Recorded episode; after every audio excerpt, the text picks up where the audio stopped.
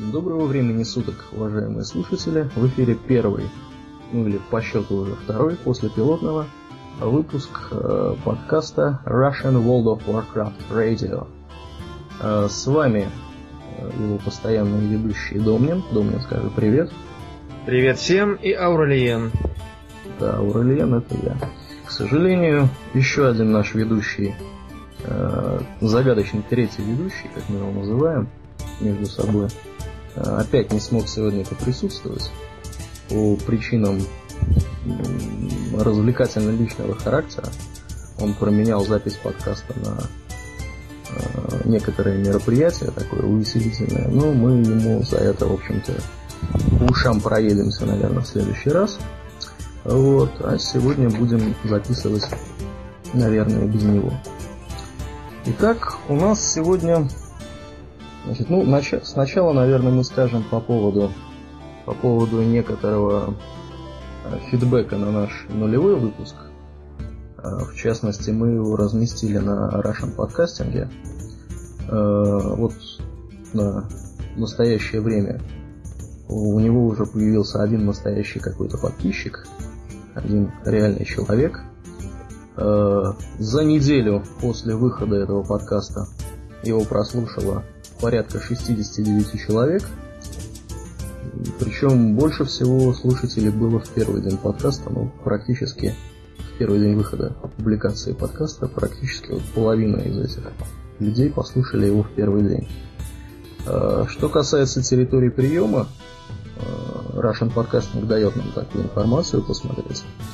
Тут очень интересная такая карта нарисована.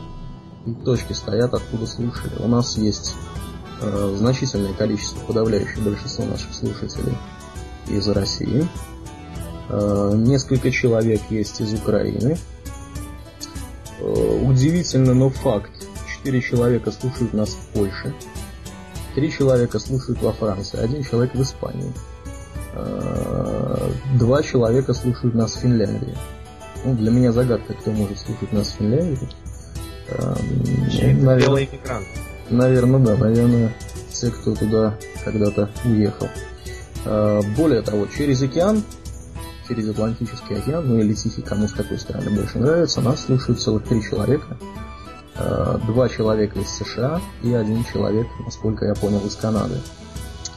А, ну, такая достаточно разносторонняя география. Я так думаю, что в скором времени количество людей, которые слушают нас за рубежом, наверное, вырастет.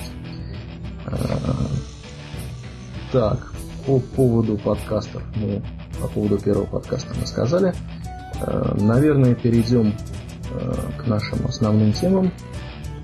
Первой темой у нас идет выход нового сайта World of Warcraft, который состоялся буквально вот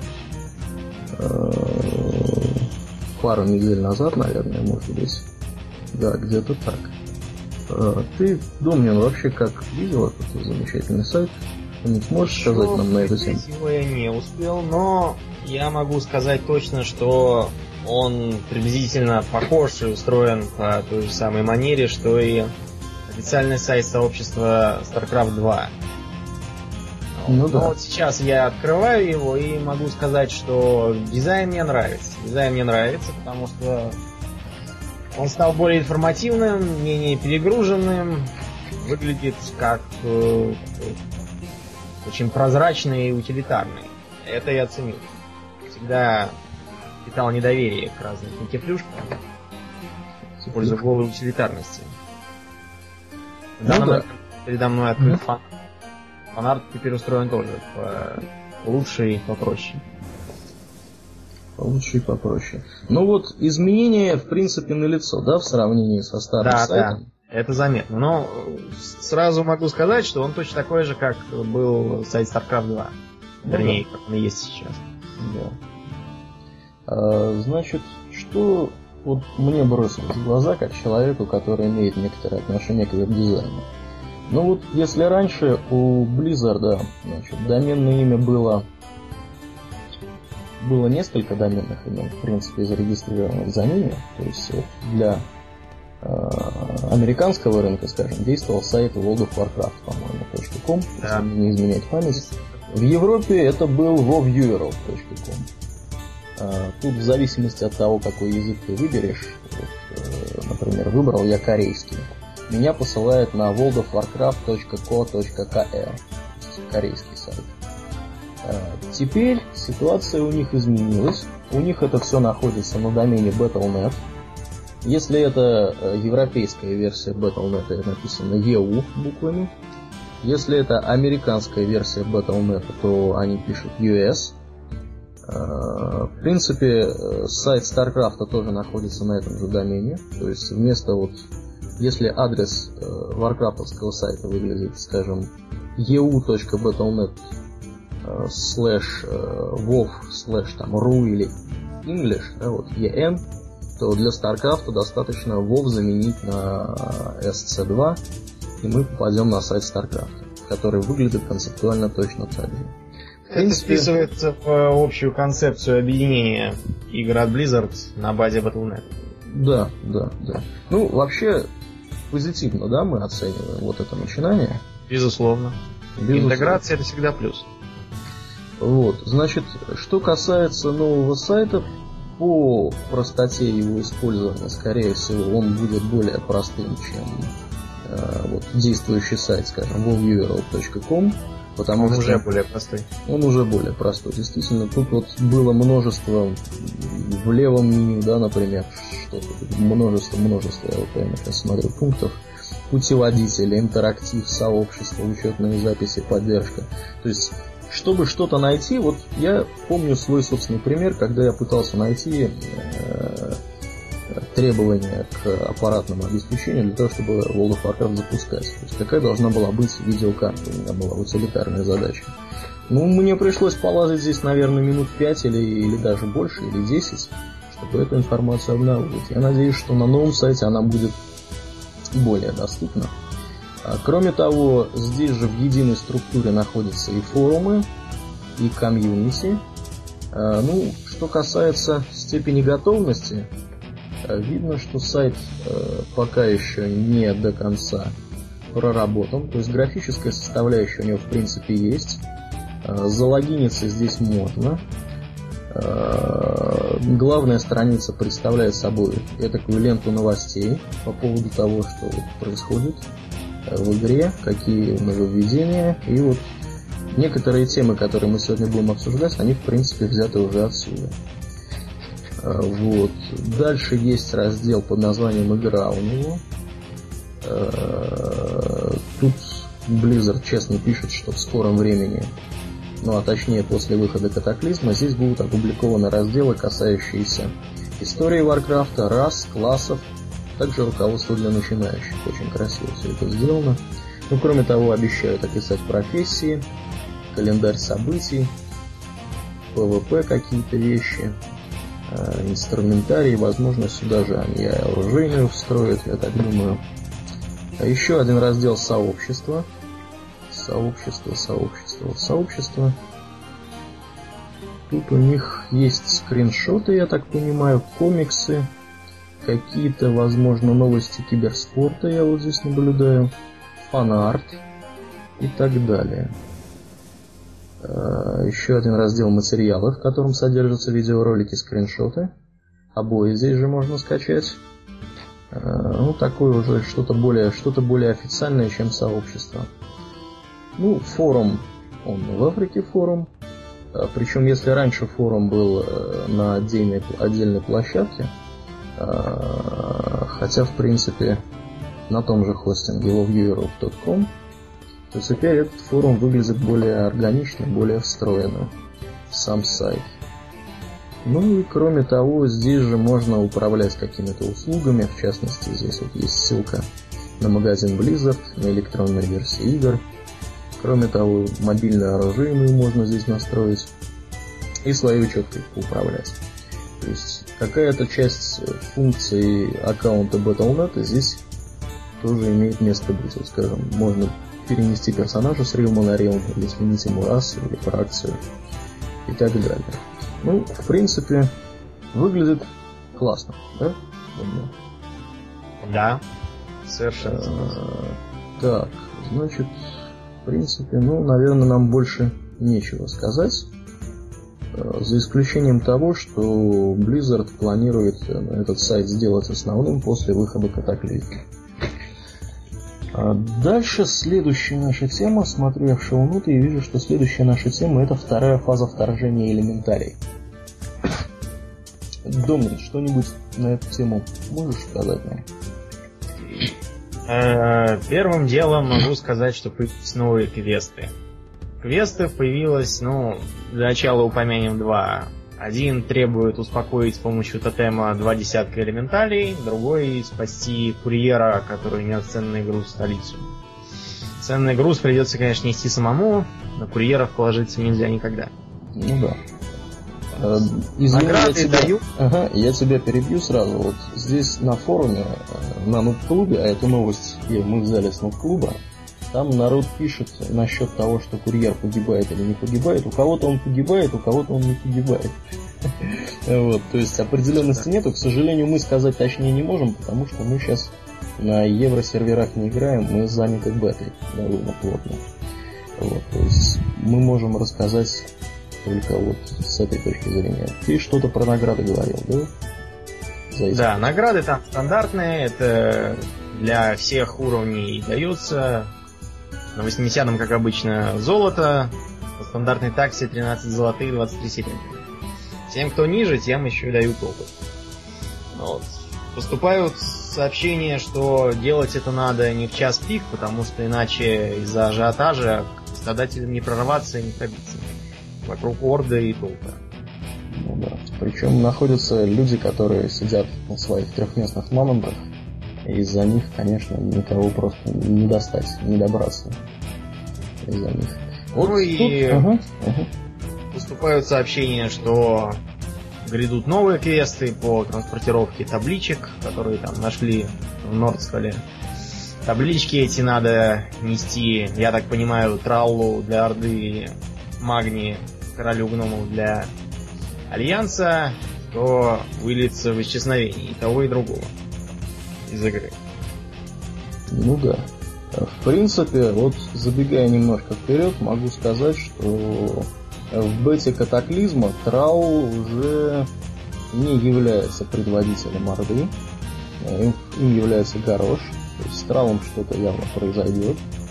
А, ну, подробнее я пока вот сказать ничего не могу. Но факт тот, что квестовая цепочка за гоблинов э, такого низкого достаточно уровня Э, по-моему, в пределах 10 э, уровня. Она затрагивает спасение Трала из рук, э, если я верно помню, Альянса, который его каким-то образом захватил в плен. То есть, что будет происходить вот между вот, вот этими нынешними событиями и катаклизмом, достаточно трудно мне сейчас сказать. Но вот как-то так вот власть поменяется, и Трал, видимо, отойдет от управления Ордой, и лидером у Орды станет Горош. Э, ты вот знаешь что-нибудь про такую организацию «Сумеречный молот», который упоминается? Имеется, знаю. «Сумеречный молот» — это достаточно знакомый всем игрокам, даже начиная с низких уровней, где-то с 20-х. Их агентов начинают встречать по разным квестам, которые включают в себя расследование деятельности культов в городах, вот. Обычно довольно длинные цепочки, в том числе был один, помнится, квест довольно головоломный на спасение какой-то принцессы земляных элементов и тому подобного. То есть... Культ Сумер... этот... Угу. Сумеречный молот, он известен довольно давно. Э, культ борется за возвращение власти над Азеротом древним богам при посредстве элементальных лордов такие как Рагнарос и другие, Никулон. Алякир.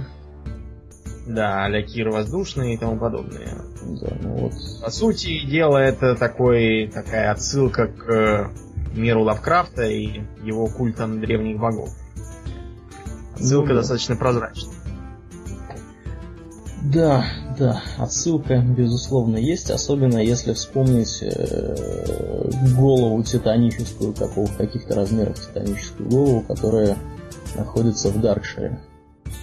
Да, это я с, воткнутой, с воткнутым мечом в этой башке. И вот по слухам она даже в темноте может светиться, этот меч.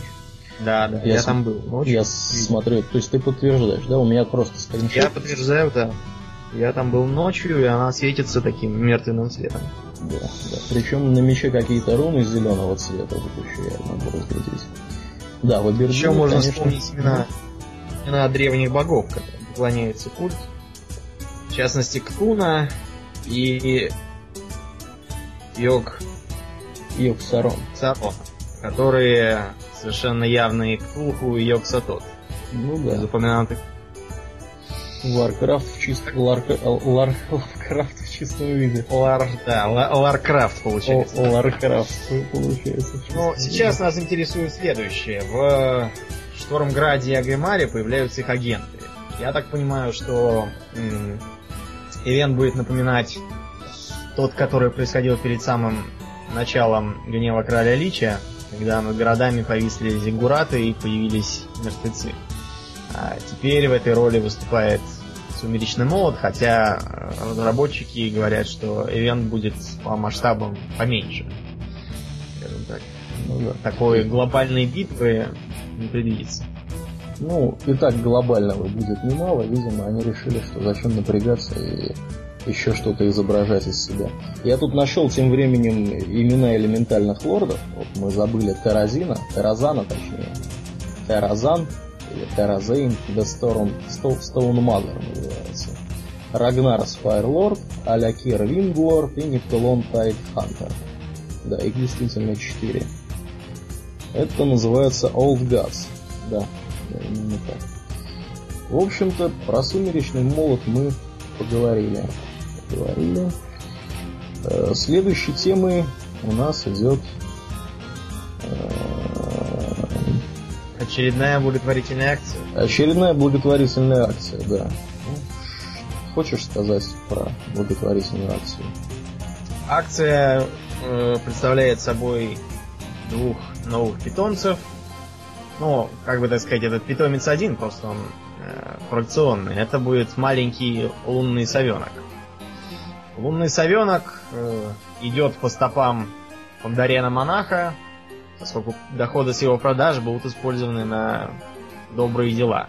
Какие добрые дела Blizzard не уточняет. Вот. Ну, понятно, что какие-то благотворительные дела, видимо, будут помогать детям. Сиротам, жертвам yes. войны и чумы. Да. Ну, стоит сказать, что совенок этот в русском варианте он называется лунный совушек. Uh, уж не знаю, как он по-английски, не было времени посмотреть. А, выглядит очень мило и кавайно и няшно, в общем-то. Я так Большие понимаю, что да, с большими глазками, он такой, с большим колевиком. Ну, такой забавный такой товарищ. Здесь продаваться будет за отдельные деньги. А, и чтобы его получить, нужно будет заплатить вполне себе реальные денежки. Я думаю, что, наверное, евро 10, может быть, даже 20 с ценами. Ты как с ценами не знаком? На такого Нет, рода продукции? Не знаком, поскольку я, хотя и охоч до благотворительности, пока еще не подключился. Не подключился. Благим делам Blizzard. Не благим делам Blizzard. А вообще вот эта практика, да, продажи э, каких-то вещей э, такого вот плана, как вот ты ее оцениваешь? Это правильно? Эту я оцениваю нейтрально и даже положительно в том случае, если она никак не влияет на игровой процесс. К практике продажи оружий, э, всяких э, доспехов, уникальных вещей, способностей и бонусов я отношусь резко отрицательно. Резко отрицательно отношусь не только потому, что это вносит дисбаланс, или потому что я жадный там какой-то, или еще что-то со мной не так, а потому что это вызывает медленный, но необратимый сдвиг в сторону условно-бесплатной модели. А условно-бесплатная модель лично мне не по душе ни из-за дисбаланса, ни из-за настойчивых э, подталкиваний к покупке оружия и предметов за деньги, а потому что в ней нет очень важного фильтра, фильтра посетителей который ограждает нас от э, общества совершенно случайных и ненужных нам граждан. Ну, пока ты говорил, я вот зашел на сайт э, Blizzard Store, рассматриваю здесь э, петов, которые, игровых петов, которые есть в продаже. Ну, не только петы, как оказалось, тут есть и какие-то плюшевые грифоны, плюшевые э, плюшевые вот эти мантикоры, или как эти твари называются, на которых ордынцы летают. даже плюшевый мурлок есть. Э, в количестве, да, в трех, трех разновидностей. Мурлок уже стал фактически маскотом вселенной, так что это неудивительно. Да. Так вот, упомянутый Монг продавался по 10 евро. Э, вместе с ним, э, значит, продавались Leo XT и Little KT. KT это маленький лич, а XT это небольшой робот из Ульдуара. Они тоже продавались по 10 евро или по 9 долларов, э, не долларов, фунтов. А, кроме того, э, я вот помню, был огромный ажиотаж вокруг маунта Celestial Steed, который назывался. Это такой сотканный как будто из какой-то звездочной такой призрачной ткани. Э, ну, конь и конь, птица не птица. Пегас, да, скажем так. Пегас, он стоил в два раза дороже, 20 евро или 17 фунтов. Ну, то есть, видимо, наверное, будет по 10 евро, да, продаваться вот этот соленок. Да, у них цены так, достаточно стабильные. 10 евро. Ну, это сопоставимо, в принципе, с месячным размером подписки. Годовой, э, не годовой, а просто подписки на World of Warcraft, европейский, по крайней мере, которая стоит ну, где-то сопоставимо. Да, ну, твари, конечно, милые. Я думаю, что они будут пользоваться изрядной популярностью. Следующая новость пришла к нам буквально вот совсем недавно. Мы ее добавили в шоу-ноты буквально сегодня. И касается она изменения числа боевых групп для а, проведения э, сражений на батлграундах и для Dungeon Finder. А, раньше, насколько мы можем, да, вот, насколько да. мы помним, система боевая групп, боевых групп была введена в патче 1.12. А в патче 3.03 э, Blizzard пред, представил возможность собирать, собирать группы в инстансе не только вот с какого-то отдельного королевства, а вот Рилма, а между серверами. То есть, Домнин, ты, я думаю, хорошо, да, помнишь, как это было? Да, я хорошо это помню, как это все происходило. Как все происходило? Ну, расскажи нам, в чем там была фишка, когда это стало доступно. Ну, когда это стало доступно, э, э, всякие батлграунды стали комплектоваться значительно быстрее и проще. В связи с тем, что они не ограничивались одним миром, а сводили в себя несколько миров из одной боевой группы. Боевые группы обменялись по принципу языка, как правило.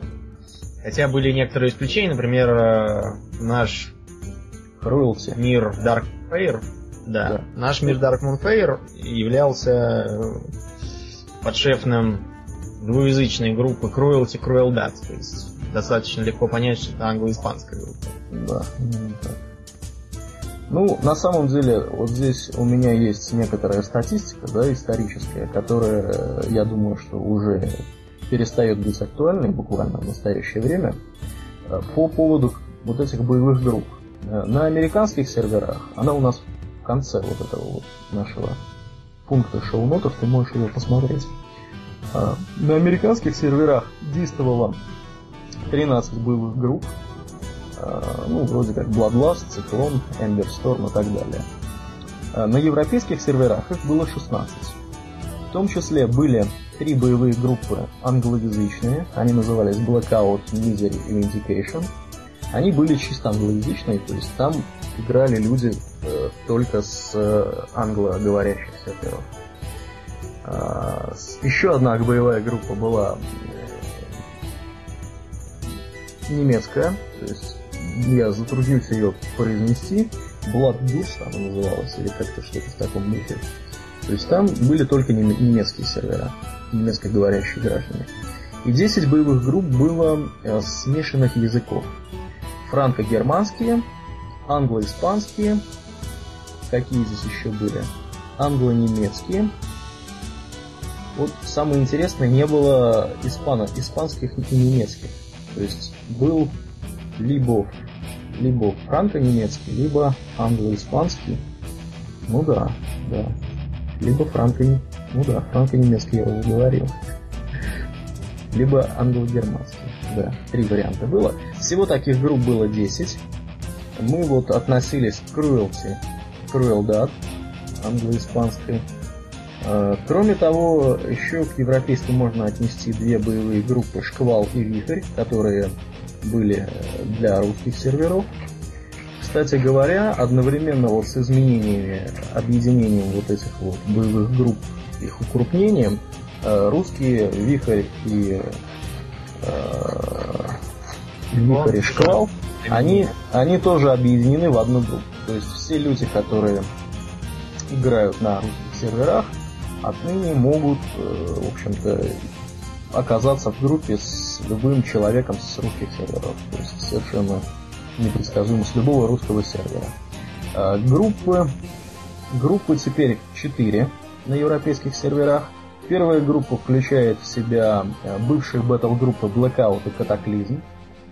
А, вторая группа включает в себя боевые группы Frenzy, Rampage и Cyclone. Третья группа это Reckoning, Cruelty и Ember Storm. Вот Cruelty теперь входит в третью группу. Ну, тут название не указано, видимо, какие-то будут названия. И четвертая группа это Misery и Vindication. Э, ну вот я здесь пытался отметить по памяти, какие, какие из третьей группы, какие рилмы входили в Cruelty. Э, оказалось, я забыл только Burning Steps. Э, был Алонсус, Анахронос, ну и так далее, Каргал. Э, значит, по количеству этих рилмов можно сказать, что вот в первой группе будет 24 рилма, во второй 35, в третьей 28, куда мы с тобой тоже попадаем, и в четвертой будет 23, то есть количество примерно равно. Серверов, ну, ты знаешь, я бы не сказал. Вот самое маленькое 23, самое большое 35. Ну, это не сказал бы я, что оно, в общем-то, равно. А, кстати, а где, где здесь Ажол Миру? видишь? А, Ажол Миру попал в самом начале, да, он да. в первой же группе. Blackout. Он, видимо, входил в боевую группу Blackout. Да. Вот, таким вот образом. То есть теперь как-то вот это все дело укрупнится. И, видимо, идея здесь была такая, что проще должно быть теперь найти группу в рандом героев, да? Да, да, это ценные. Какое-то какое такое должно быть. То есть, если раньше. Ну, в принципе, что тут можно сказать? Вот в принципе, все раньше зависело достаточно сильно от класса. Если ты был танком, то танк э, заходил в рандом героев практически мгновенно после постановки в очередь. И группа с танком, которая была, она, в общем-то, не имела практически времени ожидания. А вот если ты ДПС... Да, вот если ты ДПС, ты мог ждать и, ну, и 15 минут, и 20 минут. Ну, час мог, и, и даже час мог ждать. Ну, смотря в какой. Если идти в один из начальных э, героиков для... Для малышей? Нет, не для малышей, я имею в виду для... Даже, даже не будем брать Burning Crusade. Возьмем первые героики для Нордского. Даже туда можно было ждать минут 50 по часу. Mm-hmm. Слушай, ну Это я... я могу сказать авторитетно. Да? Но я этого не знал. Нет, понятно, что народу для каких-то таких вот ранних героев найти всегда трудно с помощью Dungeon Finder, потому что Э, в основном у нас сервера достаточно старые, и люди играют персонажами достаточно высокого уровня. У меня, к сожалению, сейчас нет статистики, да, которой я могу прооперировать и вот предъявить факты. Но мне думается, что процентов, наверное, 60 как бы активно играющих людей, они, если не больше, они имеют персонажей максимального уровня и играют по большей части ими. Ну, это логично. Да, я, так и есть. Поглядеть. Вот. Э, следующий ага. у нас идет платная смена фракции расы катаклизм. Но да. видение тут основное одно. Дело в том, что у гоблинов и воргенов сменить расу и даже фракцию можно за скромную сумму, но для этого необходимо выйти из Кизана, Затерянных островов или Гиланса соответственно. Поскольку, я так понимаю, сюжетные первые уровни гоблинов и воргенов не должны быть доступны другим расам. Ну, это вполне логично. Я думаю, что здесь дело скорее в том, что э, Кизан, да, и вот эти все стартовые области, которые для воргенов и для гоблинов, они все созданы с использованием технологий фазирования. И вот э, различных фаз, которые могут игроки претерпевать э, по мере прокачки персонажей, я думаю, что там штук, наверное, 10 точно есть. И просто чисто физически невозможно, видимо, угадать, в какую фазу должен попадать тот или иной персонаж, потому что это зависит даже не сколько от уровня, а столько от тех квестов, которые он сделал. Э, в частности, вот приведу простой пример. У нас третий наш игрок, третий наш соведущий, который сегодня опять не почтил нас своим присутствием, э, стал играть персонажем гоблинов и прокачался до четвертого уровня тому моменту, когда я вот захотел к нему присоединиться и тоже поиграть в Гоблина. А, как бы, как бы так сказать, э, я не надеялся на то, чтобы сразу э, он имел возможность мне помочь, да, сделать какие-то квесты, показать, куда нужно бежать, что делать. Ничего у нас не вышло. У нас не вышло ничего по той простой причине, что мы находились в разных фазах. То есть первые четыре уровня, которые делаются, ну, буквально за полчаса, наверное, игрового времени, Э, уже, уже давали разную фазу, а может быть даже и, не одну разную фазу. То есть, вот, пожалуйста, наглядный пример. А, дело в том, что вот эта технология, которая, если я верно помню, фазирование появилась в Личкинге, наверное, да, появилась она? Да, она впервые появилась там. В Личкинге. Ты вот как-то вот свои первые впечатления, я помню, когда ты мне рассказывал, был Battleground или что? Вот ты столкнулся с, пози- с позированием первый раз? Помнишь такую историю? Первый раз, ну, по крайней мере, когда я заметил, что я столкнулся с позированием, это было достаточно явно.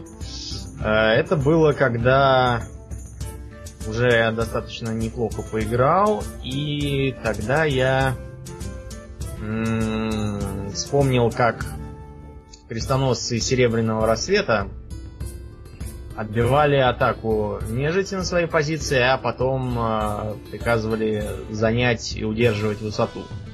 Я предполагал, что осада нежитью их крепости будет длиться, как обычно, годами и десятилетиями, а высоту я отобью на 5 минут, а дальше я опять захватил. Ничего подобного. Ничего подобного. Я был несказанно удивлен, когда увидел, что крепость уже никто не осаждает, вокруг нее куча трупов.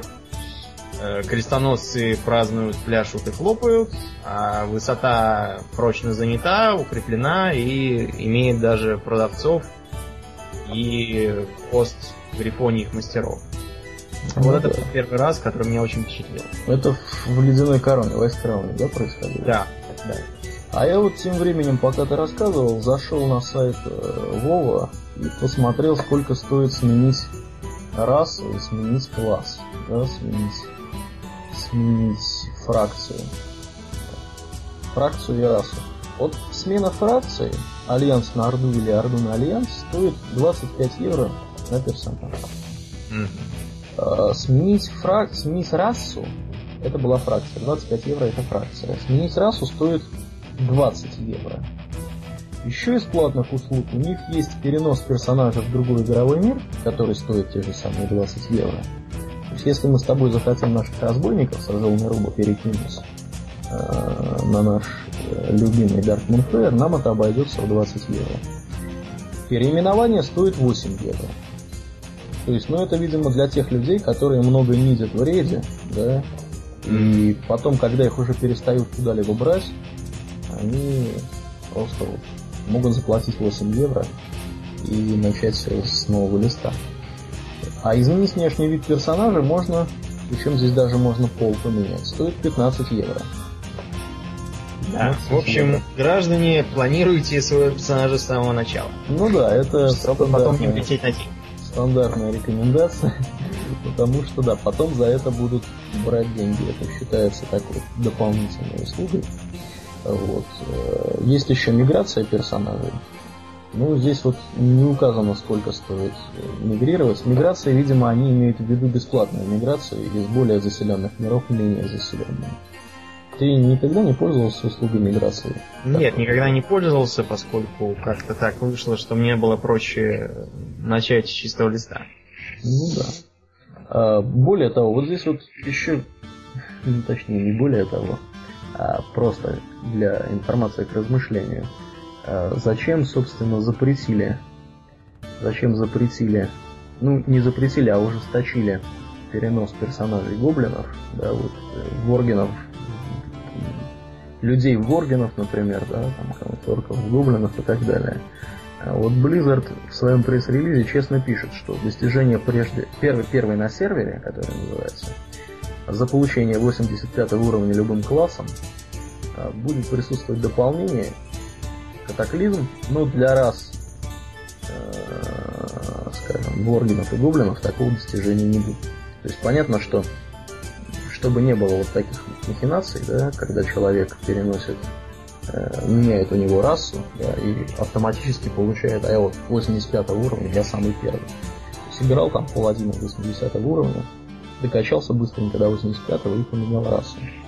Нифига, не пройдет. Не пройдет такой номер. Э, следующим пунктом в наших шоу-нотсах идет изменение времени восстановления способностей танков. Называлось так вот, вот это вот сообщение. Что ты можешь на эту тему сказать, Данил? Могу. Э, как все могут понять, э, изменение механики искусности и вообще танкования затрагивают сразу несколько аспектов игры, и поэтому будут еще довольно долго подгоняться. Поэтому э, сейчас паладины и воины имели возможность набрать очень высокую вероятность блокирования.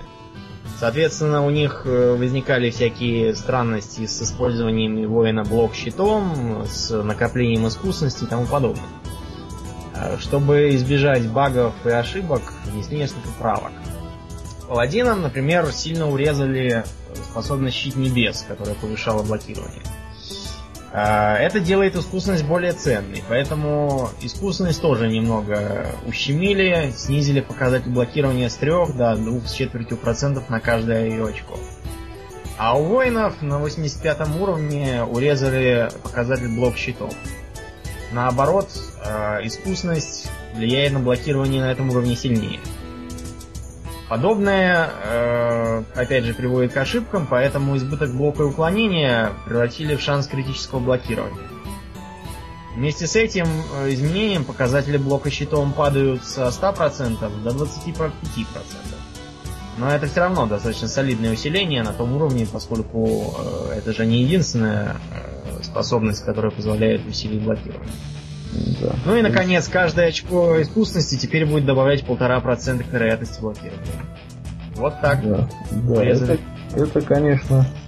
Я так понимаю, что вот эти изменения, они все-таки, э, поскольку здесь задействована искусственность, да, они, видимо, носили характер такого промежуточного какого-то промежуточных каких-то значений и вот были актуальны только для бета-катаклизма, Э, то есть они в ней появились и, собственно, в ней и изменяются. Види, видимо, да, видимо и закончились. Видимо, это сделано для того, чтобы люди, которые в бесе играли и видели, как это вот все будет выглядеть, имели представление о том, куда движется, в общем-то, наука танкования и что нужно делать. Но я так понимаю, что они просто Blizzard столкнулся с эм, ситуацией, когда блокирование было ну, настолько, настолько мощной такой вот способностью, да, то есть оно могло столько урона 100%. заблокировать. Ну да. Вот. Что, что решили это дело понерфить. В общем, танков понерфили. Танков понерфили. Вот. А что касается друидов и рыцарей смерти, у них механики настолько были перетрясены, э, просто с ног на голову все было поставлено. Поэтому пока, пока ничего конкретного разработчики сказать не могут, кроме того, что все это будет поправлено в дальнейшем. Они говорят, что нам необходимо провести дополнительные, ряд дополнительных тестов для того, чтобы какие-то правки можно было вносить. Вот. На прошедшей неделе вышел третий выпуск журнала World of Warcraft Magazine. Э, журнал этот выходит достаточно редко. То есть это всего лишь третий выпуск. Э, первый выпуск был э, зимой 2009 года, а второй выпуск весной 2010. То есть, видимо, раз где-то раз в полгода, наверное, да, может быть, он выходит. Угу. Причем третий выпуск вышел в ноябре. Ну да, где-то, наверное, раз в полгода. Ну, я так понимаю, Думнин, ты еще не имел возможности, да, посмотреть? Нет, еще не имел. Ну, ну и я не имел. Я имел возможность... Да, я имел возможность посмотреть первые два выпуска. Э, что должен сказать да, по поводу по поводу вот этих двух выпусков? В принципе, журнал World of Warcraft Magazine заслуживает, я думаю, отдельного выпуска, а может быть даже двух. Потому что информации в нем очень много. Информация в нем разнообразная. И по большей части она касается, конечно, World of Warcraft. Э, по большей части она касается каких-то вот таких вещей по поводу лора, да, и истории этого, этой вселенной. Кроме того, есть какие-то советы по тому, как делать, делать ачивменты, в частности, вот во втором выпуске, который сейчас я могу перед собой видеть, э, описаны тактики того, как э, убивать ордынских и альянсовских лидеров в рамках э, в рамках ачивмента For the Alliance of the Horde.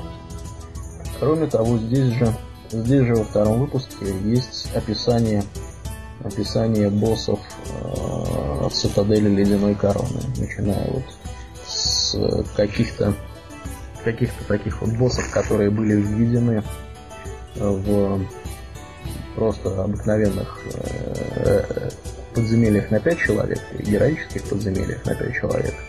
И заканчивая рейдами на, на 10 и на 20, на 20, сколько у нас, 25 человек в рейде в большом.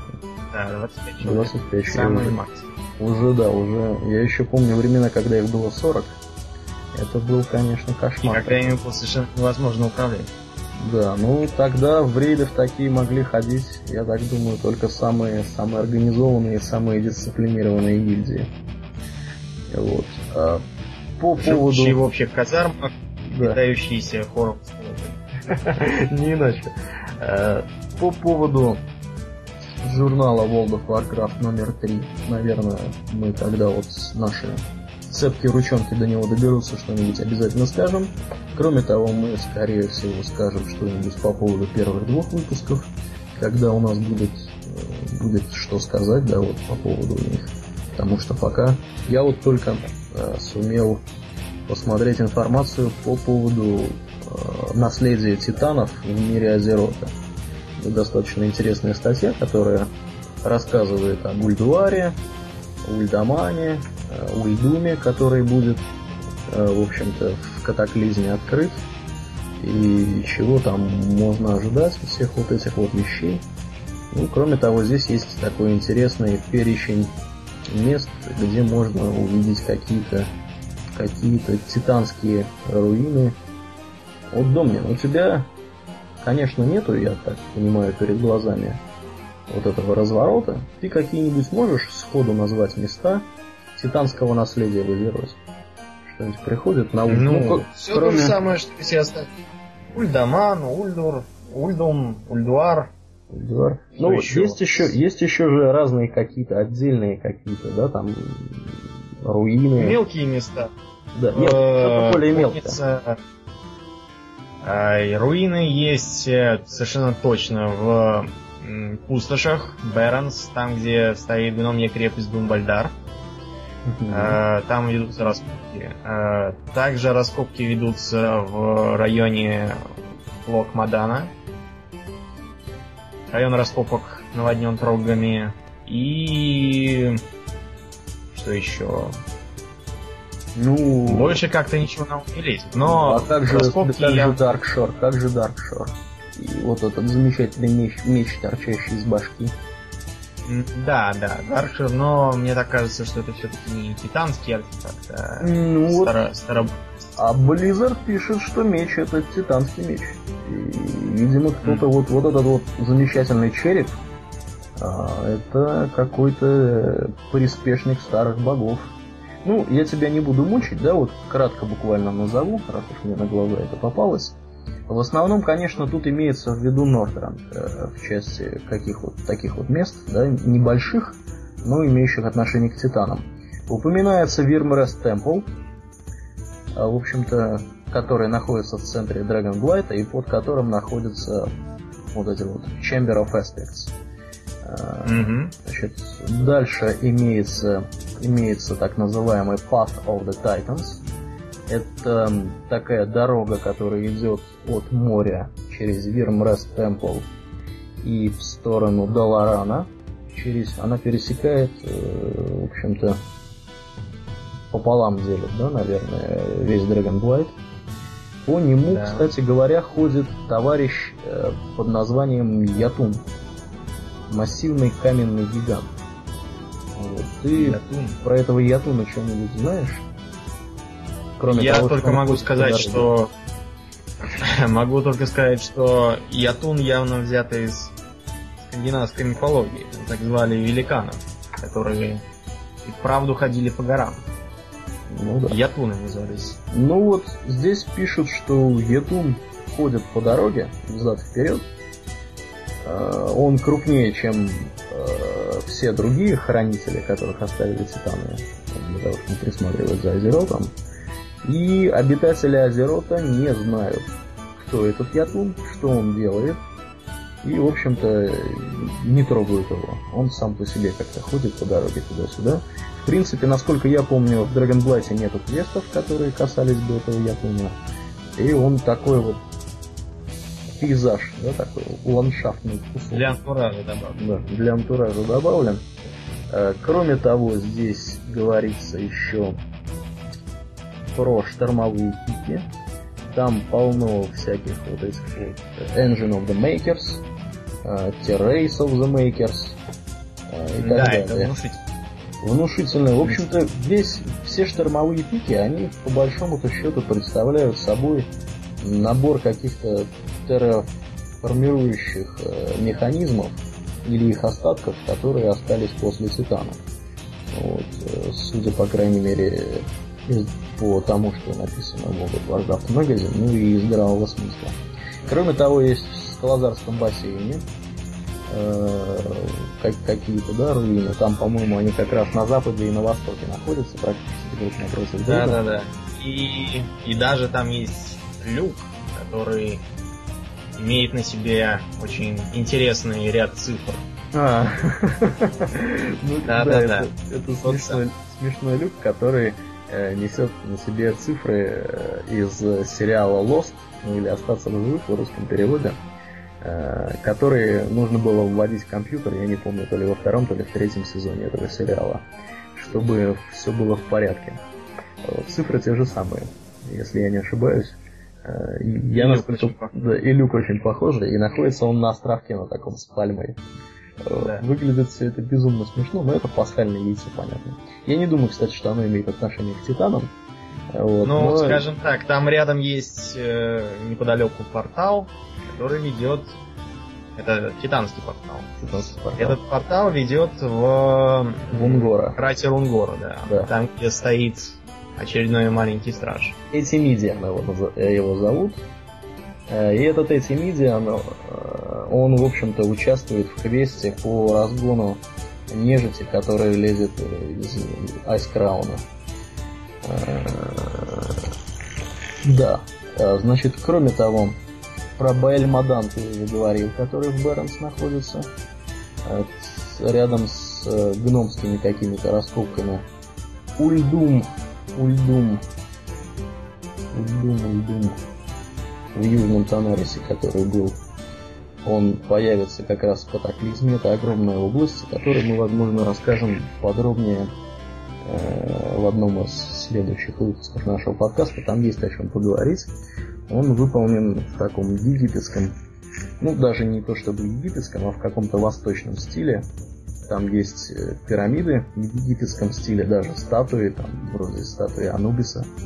Вот. А кроме того, летающие какие-то ну, города, не города, из персидских каких-то сказок, вот, ну, выглядят они как-то так по-волшебному. Те, кто смотрел мультики с Саладином, наверное, оценят, оценят эти, эти замечательные места. Ну, Мастер Склейв мы уже упоминали, который находится в Даркшире. Там, напомню, э, какой-то ктулхообразный череп непомерного размера с мечом, в общем-то, торчащим из этого черепа. По ночам, как там Домнин уже, в общем-то, сказал, э, и как я мог видеть из картинки, которая у меня есть перед глазами, этот череп, точнее разлом, образованный э, мечом в этом черепе торчащим, он светится. И выглядит это, конечно, очень внушительно.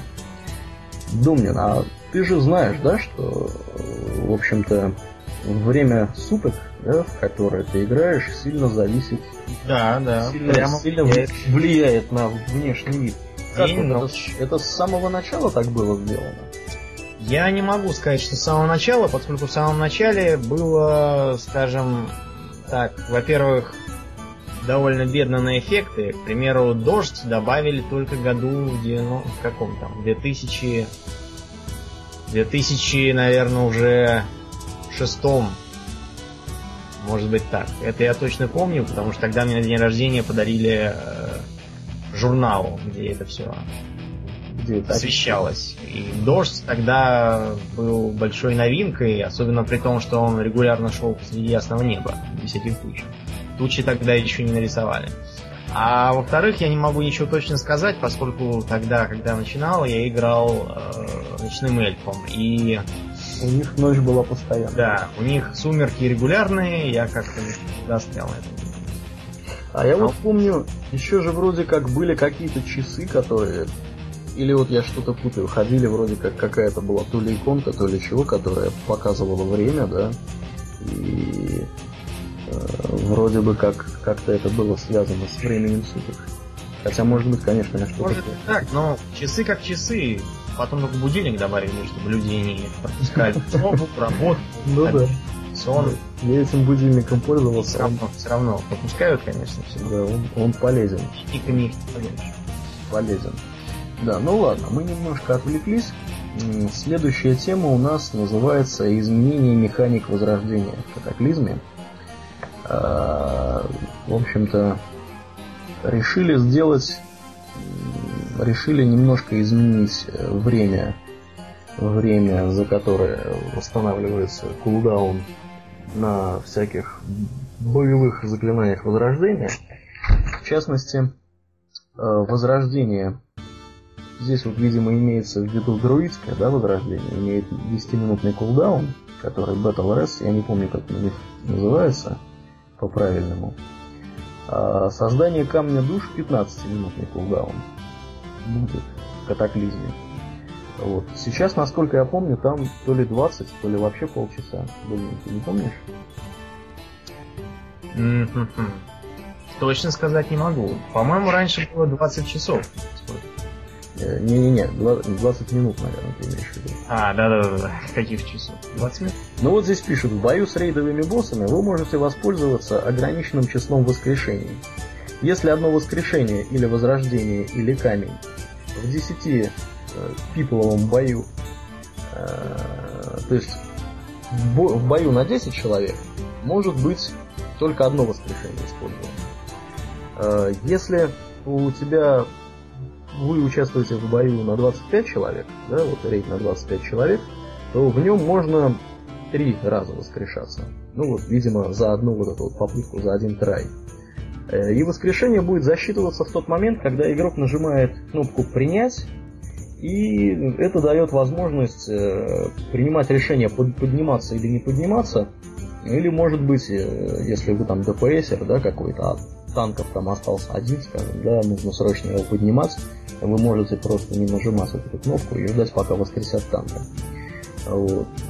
При этом, если будет, если воскрешающий будет пытаться поднять слишком много игроков, то будет выдаваться сообщение об ошибке и э, поднять больше вот одного или трех игроков не удастся.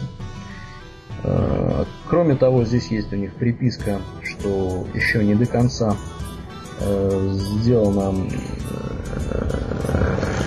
не до конца у них все это сделано, и они, возможно, это дело пересмотрят.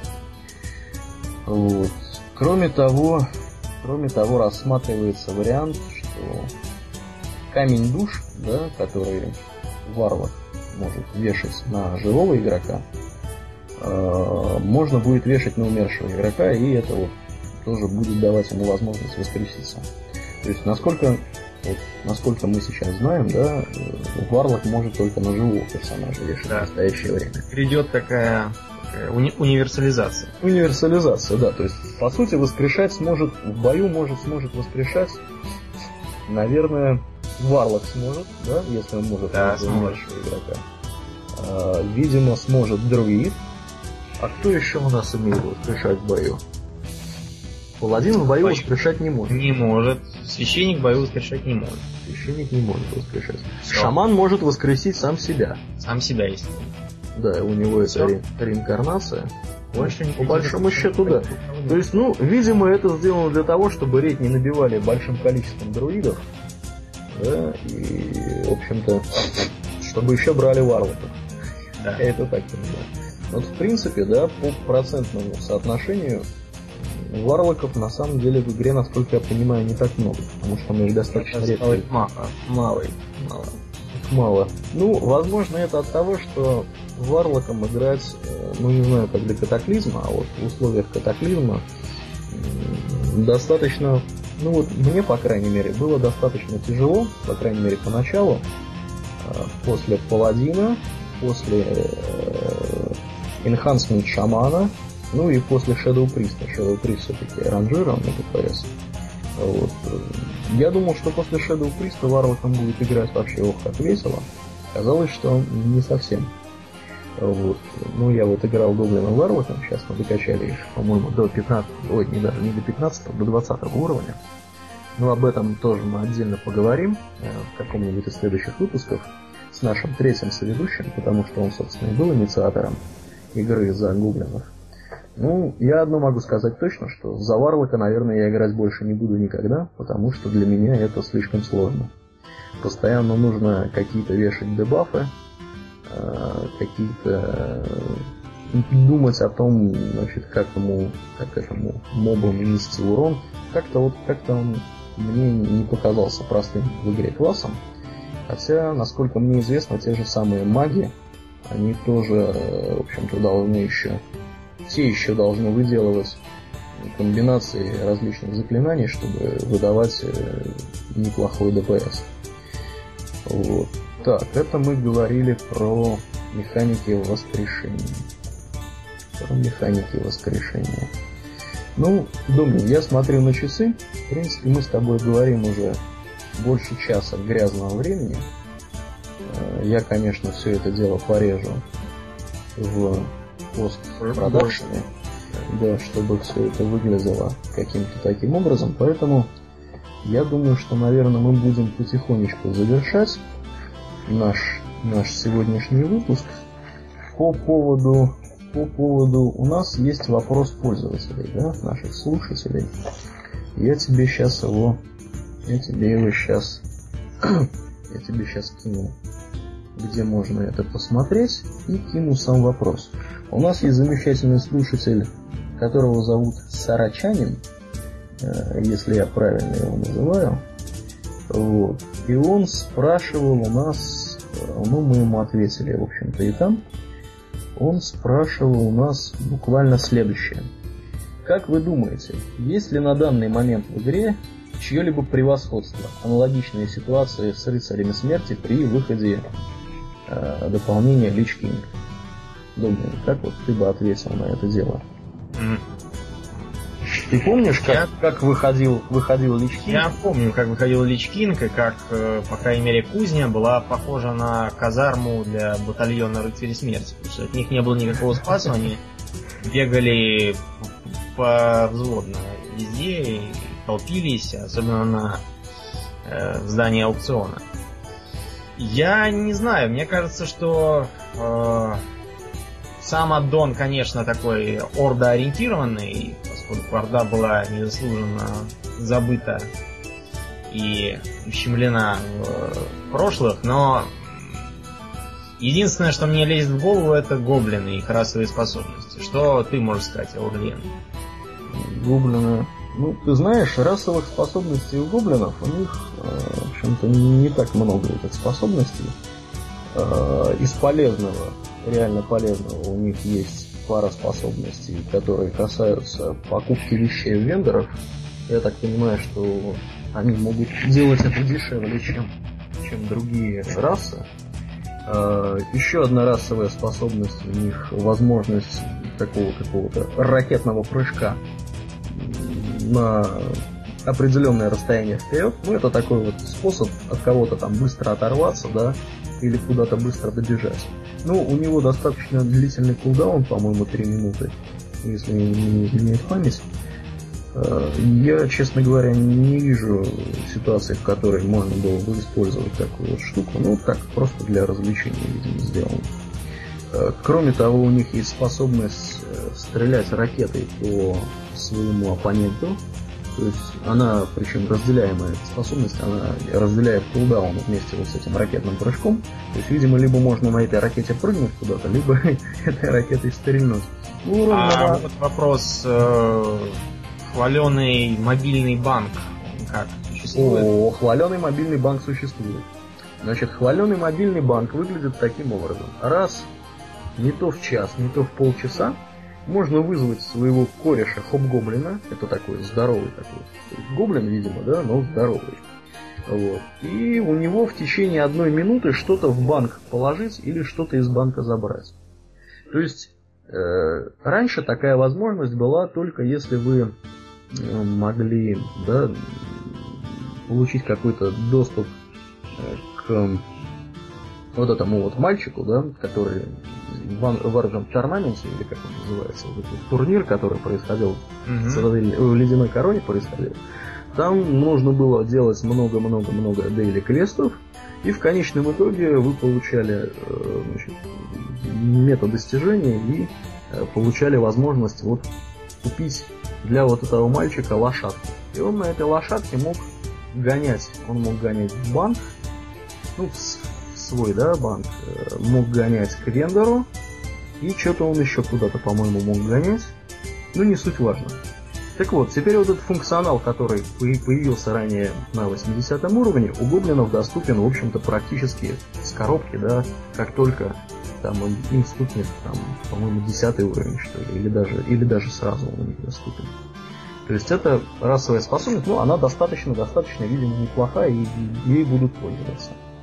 Вот. А, кроме этого, кроме упомянутых преимуществ гоблинов, ну, упомянуть, наверное, стоит еще предрасположенность к алхимии. Они сходу получают плюс 15 к алхимии. Вот, то есть, э, видимо, гоблинов-алхимиков будет достаточно большое количество. И если у вас там в будущем кто-то из подноса вдруг э, в, в Нортренде увидел какую-то траву, то с 50% вероятностью вам сказать, что это будет гоблин. А вот алхимики, скорее всего, будут гоблинами. Ну, вот как- как-то так. Как-то так, да. По поводу рыцарей смерти, что мы сказали? Мы сказали, что, наверное, сейчас нет такой ситуации, да? Да нет. Ну вот я ну, так, так слушателю и ответил, в общем-то, и в комментах ответил, и сейчас вот отвечаю. Вот. Больше вопросов нам не задавали. Ну, дорогие слушатели, если у вас какие-то вопросы есть, или вас интересует наше мнение по какому-то такому моменту, ну, задавайте вопросы в комментариях к этому подкасту на Арпозе. Э, мы с удовольствием постараемся ответить, э, если не в подкасте, то, по крайней мере, в комментариях к этому подкасту. Вот. И нам, в общем-то, это ничего не стоит. Правда, думаю? Ничего. Ничего не стоит. Ну, наверное, будем мы на сегодня завершать. Спасибо, что слушали нас. Я напоминаю, что с вами были Домнин, Домнин. Ауралиен. И Ауралиен, да. Домнин что-то задумался немного. Ну ладно. Всего хорошего, друзья. До новых встреч. Слушайте нас дальше. Счастливо.